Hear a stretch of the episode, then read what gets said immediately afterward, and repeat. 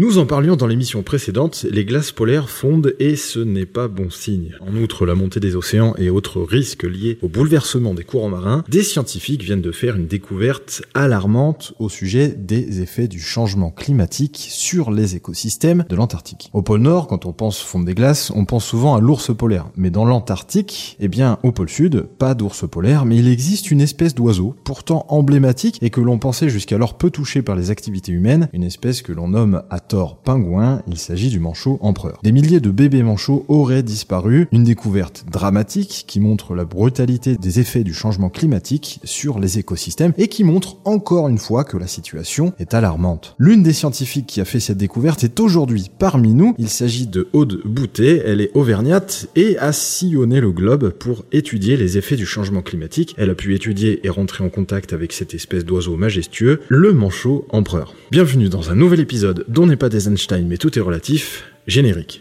On n'est pas des Einstein.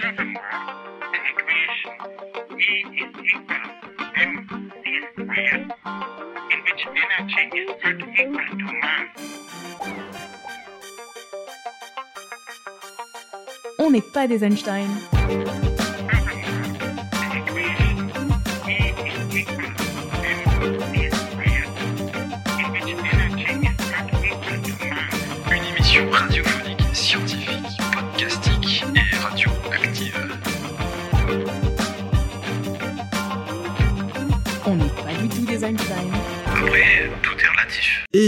Bien, euh, bienvenue donc dans ce nouvel épisode, l'épisode 3 de la saison 2, déjà, déjà un peu plus d'un an maintenant qu'on a commencé le, ce podcast. Et aujourd'hui, eh bien, dans le studio, il y a avec moi donc Didier Chavaroche. Bonjour à tous. Et euh, nous accueillons donc aujourd'hui Aude Boutet, qui est l'une, je l'ai dit tout à l'heure, l'une des scientifiques qui a fait cette, euh, cette découverte en Antarctique. Donc, elle a sillonné le globe et en effet, elle a étudié donc pendant de nombreuses années l'effet du changement climatique. Et aujourd'hui, elle est venue pour nous parler de cette découverte qui peut sembler assez mystérieuse entre guillemets, puisque euh, des bébés manchots auraient disparu. Aujourd'hui, donc, Aude Boutet, est-ce que tu peux nous dire un peu plus? Alors on se tutoie, hein, parce qu'on se connaît depuis quand même déjà pas mal euh, d'années. Euh, Est-ce que tu peux nous dire ce qui a été découvert concrètement et comment vous l'avez réalisé en fait? Bonjour, bonjour à tous. Euh, et oui, je, je travaille depuis oui, presque dix ans sur euh, les écosystèmes polaires et donc pas mal sur les, les manchots et, et l'effet du, des changements climatiques sur les écosystèmes. Mmh. Donc euh, l'étude là, en fait, on a on a étudié surtout les, les populations de manchots empereurs Mm. Qui euh, sont emblématiques de l'Antarctique, euh, comme tu le disais avant, qu'on trouve seulement en Antarctique. Et ils sont tout autour de l'Antarctique. Il y a 62, euh, 62 colonies euh, qu'on a découvertes. Et en fait, euh, on suit ces populations, ces colonies, depuis des images satellites. Mm. Et en fait, on a des images satellites euh, régulièrement au fur et à mesure de la saison. Et en fait, on, on peut surveiller les colonies sans avoir à, à intervenir depuis, euh, depuis le ciel. Quoi. Et en fait, les manchots empereurs, ils ont un cycle de développement particulier. Mm. Ils vont du coup nicher sur la glace. euh, on appelle c'est la glace côtière. Donc pas n'importe quel type de glace. C'est la glace qui est rattachée au continent. D'accord. Et donc ils vont ils vont dépendre de cette glace côtière qui est censée être stable entre mars et janvier. D'accord. Donc, euh, si je comprends bien, le, pour pouvoir visualiser ça euh, de manière, parce que le, le continent antarctique il est, il est immense, pour visualiser ça de manière concrète et étudier les populations donc de, de manchots empereurs, euh, on a besoin d'images satellites, donc de de- d'images qui, qui permettent de voir quelque chose en globalité euh, de très haut. Du coup, alors il me semble bien que c'était à partir d'images de la mission Copernicus, pour donner une petite précision, hein, Copernicus Sentinel Oui. 2, C'est la Donc- Commission européenne qui nous les fournit. exactement. C'est ça. Copernicus Sentinelle 2. Oui. D'accord. Et donc, ça permet d'avoir une, une vue plus globale, plus euh, bah, une vue précise aussi, j'imagine. Euh, On, on arrive à compter les manchots depuis les satellites, en fait. C'est ça. En fait, pour être plus précis, euh, il y a un suivi satellitaire de l'Antarctique depuis 45 ans, donc à peu près depuis les années 80. Ah ouais. Il y a un suivi régulier par les satellites. Et, et il y a de plus en plus de satellites ou des, des définitions d'images qui sont meilleures euh, depuis, enfin, depuis récemment. Euh, et en fait, la mission satellitaire Copernicus Sentinel 2, euh, Mhm. c'est eux qui nous fournissent les images dans certains coins de l'Antarctique depuis 2018. D'accord.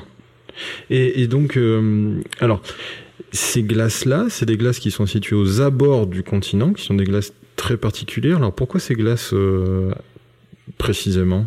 Est-ce qu'on a une, idée de pourquoi ils vont ici et- Je vais vous expliquer un peu le contexte. Hmm. Euh, bon, déjà pour en revenir, pour finir le, le sujet des, des comptages par, par satellite, Hmm. les, les manchots empereurs, les colonies, soit on peut y accéder. euh, Il y a certaines colonies où on peut y accéder parce qu'elles sont proches des stations scientifiques, par exemple à Dumont d'Urville, il y en a une qui qu'on peut accéder à pied. Il y en a d'autres qu'on peut trouver par survol aérien, de drones ou d'hélicoptères. Et enfin, les dernières qu'on a découvertes, euh, c'est par euh, grâce aux satellites. Euh, je Hmm. développerai plus tard exactement comment. Mais euh, ça veut dire que là, les 14 dernières années, on a découvert encore beaucoup de colonies. Et Ouais. là, ça fait que deux ans qu'on en a découvert encore six. Et maintenant, on en a 62, alors qu'il y a quelques années, on en était qu'à 40 et quelques. Donc, Ah on continue à découvrir parce que l'Antarctique, c'est pas facile à étudier. Hmm. Voilà, la parenthèse, la parenthèse est close. Hmm. Euh, ensuite, les, les manchots empereurs.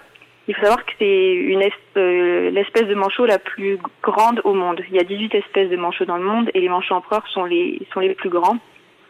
Ils font entre 1 mètre à 1 mètre 30 euh, de haut, Ah ouais. entre euh, 20 jusqu'à 41 kilos pour les pour les mâles euh, au début de la période de reproduction. Donc c'est vraiment des gros oiseaux. Et euh, ce qui fait qu'ils vont avoir un cycle de développement très particulier parce que pour euh, élever un jeune, euh, c'est un jeune de grande taille, donc il va leur falloir beaucoup de temps. Hmm. Et en fait, ils ont une stratégie de reproduction complètement inverse à toutes les espèces de, de manchots qui se reproduisent euh, dans les, euh, vers l'Antarctique. Hmm. Euh, les autres manchots sont assez petits et ils se reproduisent pendant l'été austral. Euh, donc ils ont une reproduction accélérée et en trois mois, ils sont capables de s'accoupler, euh, pondre, euh, élever le jeune et le mener, mener à l'envo- à- à l'envol. Pour les manchots empereurs, c'est impossible parce que le jeune à l'envol, il va faire entre 9 à 14 kilos et lui, il va leur falloir 8 mois pour, euh, pour mener à bien le cycle de reproduction. Ah ouais, donc- ils vont se hmm. reproduire pendant l'hiver antarctique, D'accord. Donc au moment où il y a le plus de glace.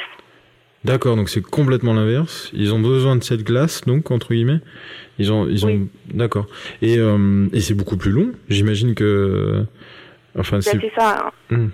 C'est c'est complètement, euh, c'est un cycle très très particulier. Donc euh, il y a eu une évolution et une adaptation. Ça leur a pris des milliers d'années pour s'adapter Hmm.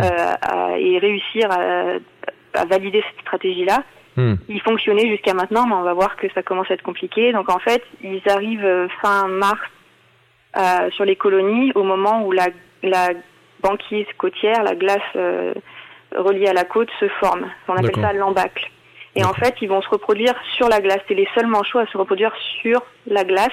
Les autres manchots, les manchots Adélie, les manchots papous qui sont en Antarctique, ils vont, ils vont former des petits nids avec des cailloux sur le sol.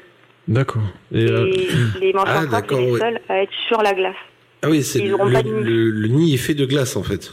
Et ben il n'y a pas de nid en fait. Chez les manchots empereurs, c'est les seuls euh, oiseaux, les seuls euh, manchots et même oiseaux quasiment oui qui n'ont pas de nid à proprement parler parce qu'ils vont Hmm. incuber sur leurs pattes et ils vont se déplacer. Donc euh, la colonie va être un endroit défini sur sur une zone de glace stable, mais Hmm. ils vont pas avoir de nid à proprement parler. Donc ils vont se balader avec l'œuf entre guillemets. Ils vont garder l'œuf et le et le, le, le, le garder quoi au chaud entre guillemets entre leurs pattes et euh, se déplacer avec éventuellement. Si sur leurs pattes, en fait, ils vont ils vont Hmm. incuber euh, sur leurs talons pour avoir le moins de contact avec la glace pour les déperditions Ah de ouais, chaleur. Ah, ouais. Et voilà, ils vont poser l'œuf sur le dessus de leurs pattes et le recouvrir avec leur, leur boule- bourrelet de, de gras, quoi. D'accord. Ah ouais. Ah, c'est vraiment particulier quoi. Donc ouais, c'est un oiseau qui a besoin de, de gras du coup, j'imagine aussi pour euh, avec euh, un système de plumage qui permet de maintenir l'œuf au chaud et d'éviter aussi que l'œuf ne touche la glace pour euh, éviter de, de perdre euh, la déperdition de chaleur. Exactement. C'est impressionnant. Enfin moi je je savais pas du tout. Je pensais qu'ils moi faisaient leur plus. petit nid dans un Bah coin oui. de, de- d'accord. Moi aussi. C'est pour ça que la, glace est très, impor- est très importante parce que Mhm. déjà, donc ils arrivent euh, fin mars au, euh, vers la colonie, donc euh, quand il y a l'embâcle. Ouais. Et ils vont commencer des parades, l'accouplement, et en fait la femelle va pondre un œuf en mai. Le pic d'occurrence il est en mai, mais ça peut durer jusqu'à juin. Hmm. Et ensuite, euh, une fois que l'œuf est pondu, la femelle va le transmettre au mâle. Et ça, c'est la première phase qui est délicate. Euh, il faut que ça se passe sans encombre. Il ne faut pas que l'œuf tombe sur la glace, Hmm. Euh, parce qu'il s'il reste une minute en contact avec la glace, il est mort. Quoi. Eh Parce oui. que c'est au mois de mai et c'est ça commence à être vraiment le cœur de, de ça, ça commence à être le début de l'hiver. euh, non, et donc euh, une Hmm. fois qu'elles l'ont transmis au mâle, les femelles elles vont partir. Et faut pas oublier que en mer. Hmm. Voilà, c'est ça. faut pas oublier qu'on est dans l'hémisphère sud et que du coup de mai jusqu'à novembre. euh, Et oui, c'est l'hiver là-bas. euh, voilà, c'est non, euh, oui, c'est ça, ça, pardon, c'est l'hiver, ouais, juillet août, euh, c'est inversé. Et euh, et donc ils doivent se passer l'œuf du de c'est la femelle qui passe l'œuf au mâle. Ils doivent se passer l'œuf C'est et le au mâle qui moment va incuber tout seul l'œuf pendant 62 à 67 jours, donc Ah d'accord. plus de deux mois. Ah, c'est le au foyer alors. C'est ça. c'est- Oui. ouais. Et euh, d'ailleurs, j'ai cru entendre parler du fait que euh, il paraît que le- les manchots empereurs peuvent être homosexuels aussi. C'est une espèce qui peut être homosexuelle et que le, les mâles, euh, dans ces cas-là, vont incuber des cailloux. J'ai lu ça dans une étude. Ça c'est les Je non, ça c'est les manchots Adélie, ça. C'est les manchots Odélie, d'accord. Donc c'est pas les manchots empereurs. Non, mais ils peuvent le faire. euh, tous les, il y a pas mal de manchots qui peuvent faire des. En fait, il y a souvent des rapports euh, Hmm. sexuels entre entre plusieurs mâles et sou- souvent sur les sur les jeunes aussi, les immatures ou les poussins, les manchots Ah ouais, adélie. d'accord. et, et en fait, il y a des il y a des adultes non reproducteurs euh, qui vont en fait euh, stimuler la, la phase de reproduction, qui vont s'entraîner en gros pour quand ils seront matures sexuellement et donc ils vont s'entraîner sur des poussins ou certains adultes reproducteurs qui ont été en échec, soit Ouais. parce que leur œuf a été volé, cassé ou peu importe, Ouais. et ils vont voilà, ils vont aussi faire ça. D'accord, ok. C'est Il y a certains oiseaux Mm. euh, où les manchots papous peuvent le faire aussi. Donc eux, ils ont des nids en, en galets euh, pour euh, éviter que ce soit en contact euh, quand euh, la neige fond et que c'est plein de boue. C'est un peu surélevé comme ça. Et ben oui, ils peuvent, euh, si jamais le- ils ont deux œufs souvent, si jamais il y en a un des deux qui est volé ou si les deux sont volés, comme Mm. ils ont l'instinct de reproduction, même si pour eux la saison elle est gâchée, ben ils vont pas partir tout de suite en mer, ils vont rester parfois jusqu'à la fin de la saison de reproduction et ils vont soit couver un, un œuf qui est vide, soit des fois des des, Des cailloux, des pierres, ça, ouais. ça arrive. Ouais. D'accord, c'est assez euh, rigolo entre guillemets. Euh, alors, euh, pour revenir un petit peu au, sujet de, de l'étude, donc les bébés doivent, enfin surtout les manchots, pas les bébés, les adultes pardon, doivent pondre sur cette fameuse glace qui est en bordure de, de l'An- de l'Antarctique, du continent. Et donc, j'imagine que si elles font cette glace, eh bien, ça perturbe la reproduction. Et donc, c'est là où on en vient à votre euh, votre découverte, votre euh, votre étude. Comme je vous ai dit, ils, ils arrivent en mars et donc euh, le, le moment de la ponte ça va être en mai. Donc il faut que la pour que les parades et les accouplements se passent bien, il faut déjà que la glace soit bien installée. Hmm. Et le premier problème qu'on va avoir depuis 2016, c'est que l'embâcle a lieu de plus en plus tard. Donc le moment où la banquise côtière se forme est un peu tardif. Donc ça, c'est un premier souci. Ouais. Et ensuite, euh, les, je vous disais qu'ils incubaient pendant deux mois les mâles. Après, les femelles reviennent, ils s'échangent, euh, ils s'é- ils s'échangent le poussin. Hmm. Et après, ils vont chacun alterner des allers-retours pour nourrir le poussin entre 6 à 8 fois. Et donc le jeune va avoir besoin de 3 à 4 mois pour grandir euh, et il pourra s'envoler normalement au, au mois de décembre à janvier, au moment où il y a la débâcle. Donc c'est le moment où la banquise côtière se fragmente. Hmm. C'est le moment qui coïncide euh, avec le moment où les jeunes euh, poussins sont ont mué et ont leur nouveau plumage euh, imperméable et peuvent Hmm. partir à l'eau. D'accord, sont Le capables d'aller. problème qu'on a eu, Hmm. pardon. Donc, ils sont capables d'aller dans l'eau puisque leur plumage est imperméable alors qu'il ne l'était pas avant. Si j'ai bien tout suivi. C'est ça. D'accord. En fait, tous les poussins, quand ils naissent, ils sont en duvet, Hmm. euh, parce que pendant l'élevage, en fait, ils sont ils sont pas au niveau de l'eau, donc ils sont sur la glace ou sur terre selon les espèces. Et donc, pour résister au froid de l'Antarctique, ils ont ils ont des, des un duvet qui le- le- leur permet de rester au chaud. Ah. Et au moment où ils vont aller, en, et sauf que c'est pas imperméable. Et au moment où ils atteignent, euh, ils peuvent être euh, partir à l'envol. Hmm. D'abord, avant de partir à l'envol et d'aller dans l'eau, il faut qu'ils changent de plumage. Donc, ils vont perdre leur duvet. Hmm. Ils vont avoir leur première plume de juvénile qui est imperméable. Et donc ça, en général, ça leur prend à peu près trois semaines avant d'avoir un, un- leur plumage Plumage, définitif hmm. et de pouvoir aller à l'eau euh, en toute sécurité. D'accord. Alors, je vous donne une précision dans le dans le dans l'étude. euh, tout à l'heure, tu parlais de d'aller à l'envol. Attention, les manchots donc ne volent pas. C'est euh, un terme qui, en anglais aussi, on peut utiliser ce terme-là. Euh, et la traduction littérale, c'est justement qu'ils puissent s'envoler. En fait. Euh, mais c'est juste un terme pour dire qu'ils peuvent partir entre guillemets du nid familial, en- entre guillemets, c'est-à-dire Ah oui, ils partir oui. enfin euh, de leurs propres moyens, être autonome et partir à l'eau en fait. C'est une pri- C'est ça, voilà. ouais, Ah ouais, d'accord, ouais. Prendre son envol, c'est ouais, quitter le nid, quoi. Quitter nid, voilà. C'est un euh, c'est un terme qu'on utilise, euh, oui, Mm. en, en biologie. Mm. En fait, il y a, il y a plusieurs stades. Il y a le stade de l'émanci- le- l'émancipation Mm. ou thermique, parce qu'au début, les poussins, ils seront pas indépendants thermiquement, donc euh, il va falloir qu'il y ait un adulte qui le couvre pendant Mm. les trois premières euh, semaines, voire un peu plus. Ensuite, il sera, il pourra réguler lui-même sa température, donc il pourra être laissé seul euh, et les parents viendront le nourrir, mais il aura plus besoin d'être couvé. Donc Mm. ça, c'est l'émancipation thermique. Et après, pour tous les oiseaux en général, on parle d'envol au moment où bah, les jeunes partent en mer pour la première fois ou partent dans les airs pour la première fois. Même si, même pour les manchots, on utilise aussi le terme d'envol, même si les manchots ne volent pas. Eh oui, merci pour le, Et, la et petite ça, du coup, ils se nourrissent uniquement de Mm. poissons, en fait. Ils chassent des poissons euh, en mer. Oui.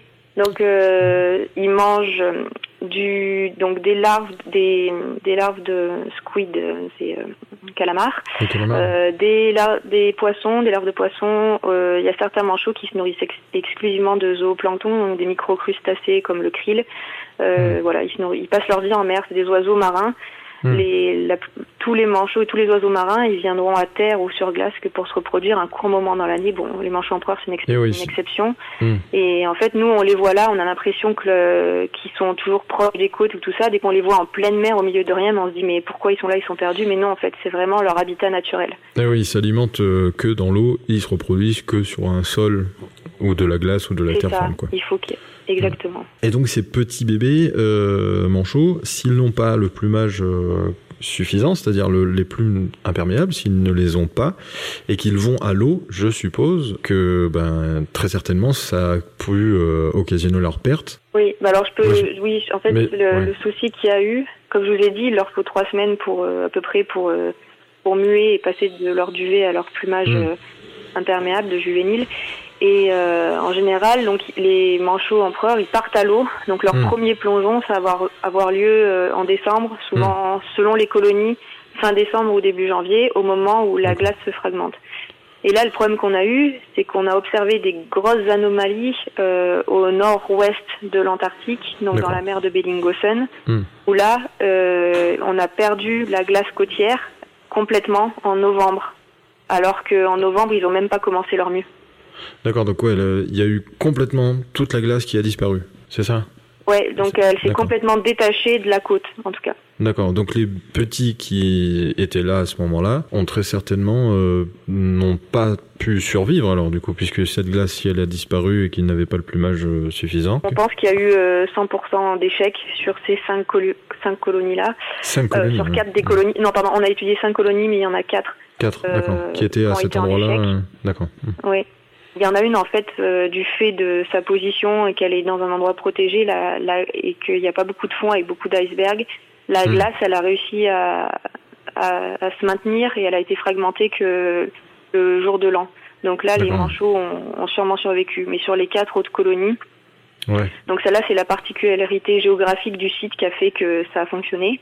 Et sur les quatre autres, en fait, euh, entre euh, fin octobre et mi-novembre, toute la glace s'est fragmentée. Il n'y avait plus de banquise côtière. Hmm. Et donc, ce qu'on pense, c'est que comme ils ont besoin de la banquise côtière et d'un endroit stable, la colonie, elle est quand même un endroit défini. Et même si ça bouge euh, de plusieurs centaines de mètres pendant la période de reproduction, si la glace, elle se fragmente, en fait, elle va se fragmenter en, en beaucoup, beaucoup de morceaux. Hmm. Et donc, les, les, les poussins, ils sont pas partis à l'eau ou ils n'ont pas disparu d'un coup. Euh, ils ont pu rester sur des morceaux de glace dérivantes il y a beaucoup de courants et le problème c'est qu'ensuite les parents euh, sur des petits morceaux de glace fragmentés qui dérivent, euh, ils peuvent pas retrouver le- leur poussin quoi. C'est plus à l'endroit exact. Donc c'est c'est là qu'on pense que les donc les adultes ils ont abandonné, le- Abandonné, le, process de voilà c'est ça. Ouais. Alors, Et donc soit ils sont morts de faim euh, tout seuls sur des bouts de glace, soit ils ont voulu partir à l'eau mais donc ils avaient Ah, pas ouais. ils ont ils sont morts de froid dans l'eau parce qu'ils n'étaient pas imperméables. C'est sûrement ce qui a dû ce qui a dû se produire. D'accord. Et et- et t'as bien précisé que 100% de perte, quoi. Il y en a pas un qui a survécu, quoi. Sur ces quatre colonies-là, en Sur fait, on peut pas oui. savoir exactement Hmm. Ce qu'on constate, nous, les, les, les faits exacts qu'on a, c'est qu'on a des images satellites ou jusqu'à début, selon les colonies, soit fin octobre, début novembre, on voit les colonies. En fait, comment on les voit? On les voit grâce au guano, parce que les manchots, euh, quand ils défèquent sur la glace, ça fait des petites taches beiges qu'on arrive à détecter depuis les satellites. C'est comme ça qu'on les repère les colonies en fait. D'accord. C'est comme ça qu'on les découvre. Et donc euh, on a avec on a des images très régulières et donc euh, tous les jours on voyait ces ou tout enfin, selon la fréquence euh, à laquelle on reçoit les images, Hmm. on voyait la présence de cette colonie et après on voit que la glace euh, elle est complètement euh, détachée de la de la côte. Il y en a plus et on voit plus de traces de la colonie en fait. D'accord, donc euh, ce qui, donc c'est une, une observation indirecte. En fait, on observe indirectement euh, les populations, les, euh, les groupes de, de, de manchots euh, par l'intermédiaire des traces qu'ils font sur la glace, et pas forcément directement euh, le- la population en direct euh, à certains endroits. Et ben Et- ça, ça peut se faire par exemple sur une des colonies, donc euh, Mm. la colonie de Rothschild, celle qui a été en, suc- en succès, la seule Ouais. qui a. Et ben celle-là, je l'ai survolée en hélicoptère et j'ai pris directement des photos. Des photos. où ouais. Je les ai vues moi depuis l'hélicoptère, donc j'ai pu les compter depuis des photos prises euh, En- en l'hélicoptère. Et hélico. les autres, c'est depuis des photos satellites qu'on a fait Excellent. C'était ma question justement. Est-ce que euh, dans les moyens qu'il y a pour les, les, les comptages, etc., j'imagine que euh, donc il y a l'hélicoptère pour parcourir des grandes distances, mais à pied ça peut, ça se fait aussi ou c'est des distances ou des, des espaces qui sont beaucoup trop grands? Non, bah, en fait, ça dépend des endroits en Antarctique. Comme je te disais, il y a Hmm. certaines, euh, très peu de, de colonies qui sont accessibles à pied. Ouais. Une des seules, ça va, ça va être celle qui est à Dumont-d'Urville, qui est en, en terre à Delhi, euh, Hmm. vers la base euh, française. Ouais. Celle-là est très étudiée, où on peut y accéder à pied. Mais les autres, euh, elles sont inatteignables par les glaces. Donc parfois, on peut y aller avec certains bateaux. Donc moi, j'étais sur un, un brise-glace et on a pu se rapprocher de la colonie. Et après, depuis le bateau jusqu'à la colonie, on a volé en hélicoptère. Hmm. Mais sinon, le reste, c'est impossible, quoi. Et Elles ouais. sont pas accessibles euh, Hmm. autrement. Que, et voilà, les seuls moyens qu'on peut les, on peut les, Les observer, euh, directement. Alors, euh, donc, bah, si je reprends les termes un petit peu de ce qui, euh, ce qui a été dit, notamment par euh, les, les commentaires faits par certains physiciens dans, dans l'étude et dans, le, dans le- ce qu'on a pu lire dans la presse notamment, euh, dans le dossier presse. Euh, alors, cet article donc révèle de manière dramatique le lien entre, entre la perte de glace de mer et l'anéantissement des écosystèmes. Donc le changement climatique fait fondre la glace de mer à un rythme alarmant et il est probable qu'elle disparaisse de l'Arc- de l'Arctique euh, dans les années 2030. C'est assez alarmant quand même. Donc cette étude-là qu'on vient de qu'on vient d'entendre euh, montre hein, les effets donc du, du réchauffement climatique, du changement climatique, non seulement sur la fonte des glaces, la montée des océans, comme on le disait dans l'introduction, et tout autre euh, effet, mais là cette fois-ci c'est sur des écosystèmes, sur des populations entières. Euh, alors on pensait que le manchot empereur était une, espèce qui était peu touchée par les activités humaines et euh, pourtant là l'un des seuls euh, facteurs majeurs qui influencent euh, leur évolution démographique, et ben ici c'est euh, le changement climatique. Ouais, Donc c'est- euh, c'est à nouveau une, une alarme qu'on est en train de sonner en Et fait. ouais, hein. c'est quand même radical comme changement, quoi. C'est, Voilà, des plus, populations pourrait, des, des, des, comment dire, oui, des populations entières qui disparaissent. des- là pour le- du coup des, des succès reproducteurs euh, de reproduits Ouais, c'est, c'est- c'est- c'est- toutes les portes, toute la portée, euh, hop, euh, qui sont flingués quoi. Ouais. flinguées, quoi. A- Bah, alors, je vais rebondir sur euh, plusieurs choses que tu as, que as dit avant que Mm. j'oublie. Euh, donc, pour parler euh, du pôle Nord et de l'hémisphère Nord et, et de la banquise, de la Mm. glace qui est au pôle Nord. Donc, euh, au pôle Nord, il n'y a pas de continent, c'est vraiment juste de la glace euh, de mer. Ouais. Euh, et donc j'ai pu le constater aussi parce que je travaille dans, j'étudie les, en fait moi j'étudie euh, les changements climatiques au niveau polaire parce que c'est Mm. là où, où c'est le plus impacté. et C'est les, il y a vraiment des effets très notables et donc Mm. c'est intéressant pour nous de, de voir ce qui se passe. Hmm. Et j'ai été au pôle Nord euh, en août. Au 90-00 et en fait euh, ce qui se passe c'est que avant la, la glace euh, c'était de la glace vieille et épaisse Ouais. Euh, qui faisait qui avait au moins quatre ans d'ancienneté et en fait euh, elle, elle s'amenuise donc on perd la, la banquise en surface sur les côtés mais aussi en épaisseur. En en fait, ce qui épaisseur. se passe c'est Hmm. de la glace qui est de plus en plus jeune et là ce qu'on a pu voir cette année c'était surtout euh, de la glace annuelle. Donc c'est Ah juste ouais. euh, la glace qui fait ouais, qui est pas qui est pas très épaisse et est- voilà donc Donc, Donc ça, euh, c'est un ouais, peu dramatique, des indices qui sont de plus en plus présents sur la fonte euh, et les effets. oui, donc, et euh, puis du Et changement. on l'a Ouais, vu c'est parce ça, qu'il y a ouais. des, des personnes qui Mm. naviguent euh, depuis 15-20 ans dans les mêmes zones. Mm. Et là, on a fait le passage du nord-ouest où on part du Groenland et on traverse au niveau du, du Nunavut, des territoires du nord-ouest, Mm. euh, le Yukon et on finit en Alaska. Et là, c'était, on a fait le passage du nord-ouest le plus au nord qui ait jamais été fait. D'accord. Et on était dans de l'eau libre. On a et et euh, il y a les, les commandants qui ont l'habitude de naviguer là-bas, qui ont dit que c'est la première fois qu'ils voient ça euh, depuis 5 ans. Ah ouais, carrément. Ouais. Et ils le voient clairement. ouais. Ah non, on, peut, on, peut- on pourra voyager du euh, comment dire du Groenland vers euh, vers l'Alaska, enfin en en bateau quoi. Bah là, ce qui se passe, c'est que même pour au niveau du pôle Nord, on pourra faire la Transantarctique à la voile. En dans passant par le nord, 30, quoi. Sans doute. Hein. Ouais, c'est Ah, ouais, c'est fou. Ouais. Fou. Alors, euh, pour. Mais- euh, oui. Pour en revenir au manchot empereur, oui. En fait, euh, c'est le problème, c'est pas que la fonte, la fonte des glaces. Donc ça, c'est plutôt le cas au Nord, mais il n'y a pas que ça en fait. Euh, Mm. On peut pas euh, synthétiser en disant ça. En fait, les gros soucis, Mm. c'est souvent lié à des, des effets euh, physiques, physiques aussi au niveau des, des courants marins et euh, des courants aériens. Ouais. Et il y a des, des phénomènes comme les, on appelle ça l'oscillation australe, ou si vous avez déjà entendu parler de El Niño, la oui, même chose. Ouais, l'igno, oui. Euh, la Niña aussi, El Niño, la Niña. Et en fait, c'est des oscillations australes qui sont plus ou moins intenses. Et Mm. en fait, c'est ce qui va impacter le, la force des courants, la force des vents, parce que ça va, ça va jouer sur la température des eaux et donc Mm. sur les courants marins, forcément. Et on en parlait dans selon- l'émission euh, Sur la nourriture euh, aussi, non le- Oui, et bien ce qui, Mm. ce qui- en fait, El Niño, ce qui va poser problème, c'est qu'il va aussi, aussi y avoir des récemment là, il va y avoir des grosses dépressions qui sont présentes euh, proches de de l'Antarctique. Donc ce qui se passe, c'est qu'il y a aussi des grosses tempêtes avec beaucoup plus de vent d'ouest qu'avant. Et Ouais. c'est ça qui va empêcher la glace de se former Ah euh, ouais, tôt. d'accord. Donc elle va se former plus tard.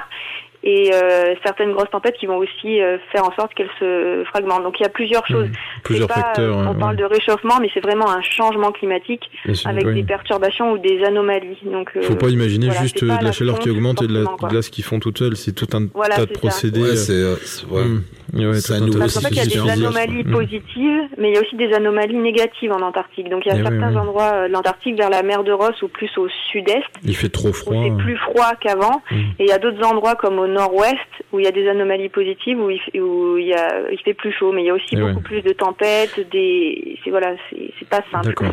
Très bien. Ah bah, Bon. g- Généralement, quand les écarts augmentent, oui, il y a plus de comment dire, ça bouge plus quoi. C'est des extrêmes, euh, voilà, Ouais. d'un d'un extrême. Alors, euh, on va devoir euh, bientôt clore cette euh, cette émission. Malheureusement, on aurait pu encore en parler pendant des, des heures. Euh, C'était fort intéressant. Merci beaucoup, Haute Boutet. Euh, tu es venu donc là dans cette émission pour euh, tirer la sonnette d'alarme entre guillemets. Tu fais partie de de ces scientifiques dont on a euh, vraiment besoin à l'heure actuelle, hein, puisque il faut des scientifiques sur le sur le changement climatique pour nous aider à comprendre et surtout nous aider aussi à développer pourquoi pas des outils futurs qui permettront de lutter contre ce, ce changement climatique. On en a euh, on en a besoin donc merci merci beaucoup à toi. Merci à Didier aussi Ouais. d'être présent ici dans le dans le, c'était- dans le studio. C'était euh, intéressant. Et euh, on voit que le changement climatique, en fait, ça pardonne pas quoi. Hum, ouais, c'est brutal en fait. hein. C'est ouais. brutal et ça pardonne pas parce que ces pauvres pingouins, ils disparaissent. Alors c'est pas des pingouins, c'est dans le Pardon, manchot, mais t'es cantalou donc c'est pas grave. On va te... Ouais.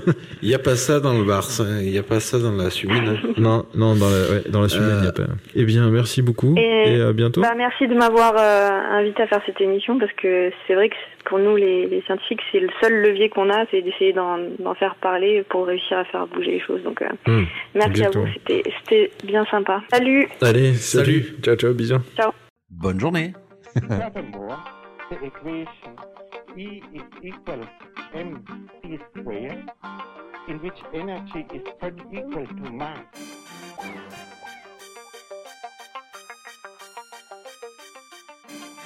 Furthermore, the equation E is equal mc Une émission radiophonique, scientifique, podcastique et radioactive. On n'est pas du tout des Einstein. Après, tout est relatif.